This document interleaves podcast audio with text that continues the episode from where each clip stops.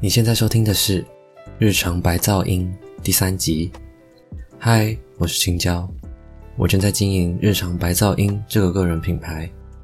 我原本主要是分享各种能动手制作出的一些属于自己空间风格的居家布置，但是经过思考过后，我更进一步的分享所有能让生活变得更有质感的提案，或是与在这条道路上发光发热的职人、生活家聊聊过后。在这边内化成我的文字，分享给你听，希望能够帮助你轻松提升生活质感。大约一年前，我认识了 Jewelry Design 的主理人 Tiffany。还记得我第一眼见到他设计的金珠宝，是那种一眼就看得出很有故事感的风格。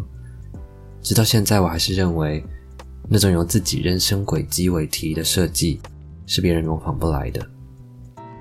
Jewelry Design 的设计都给人很优雅、有故事的感觉。设计师兼主理人 Tiffany 说：“我认为美是需要由内而外表里如一，才能达到所谓的优雅。”你会怎么理解这句话呢？我想，应该是对自我认知的探索达到某种程度的时候，所能展现自己所知所想的样貌吧。其实这点跟我所提倡的很像。挖掘自己更多的面相，就越能够展现出独特且迷人的样貌。那些看起来闪耀的灵魂，我想都是足够了解自己才能发出的光芒。蒂芬尼说，一直以来的目标其实都很单纯、直觉式的认为美对于生活是很重要的一部分，而让这份美的直觉更融入大众生活。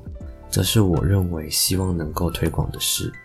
我负责自己熟悉的首饰设计，利用品牌作为介质，推广理念让作品是富有灵魂的，也相对让接触品牌的顾客们不再只是单纯的带上一件好看的饰品，而是挑选出适合自己内外在对于美的连接。如果你没有看过蒂芙尼所设计的饰品，我想你一定很难理解这段文字。我相信你只需要看一眼，你就能够体会他所说的。我不再只是考虑到装饰性层面，反而是因为喜欢上它所做的饰品，进而更了解自己的内心。好像你获得了一面镜子，用了新的角度观察到自己。有趣的是，虽然是第一次发现自己喜欢矿石带来的纹理跟质感，但却是像是找回自己的缺口那样熟悉。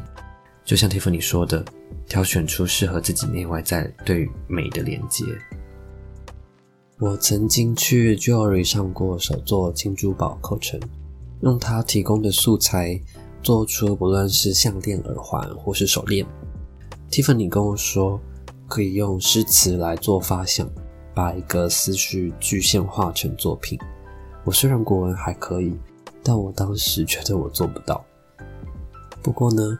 我还是在我做的耳环里用上了对偶排比互文的概念。如果你想看到我的作品，你可以在下方的链接点进文章观看。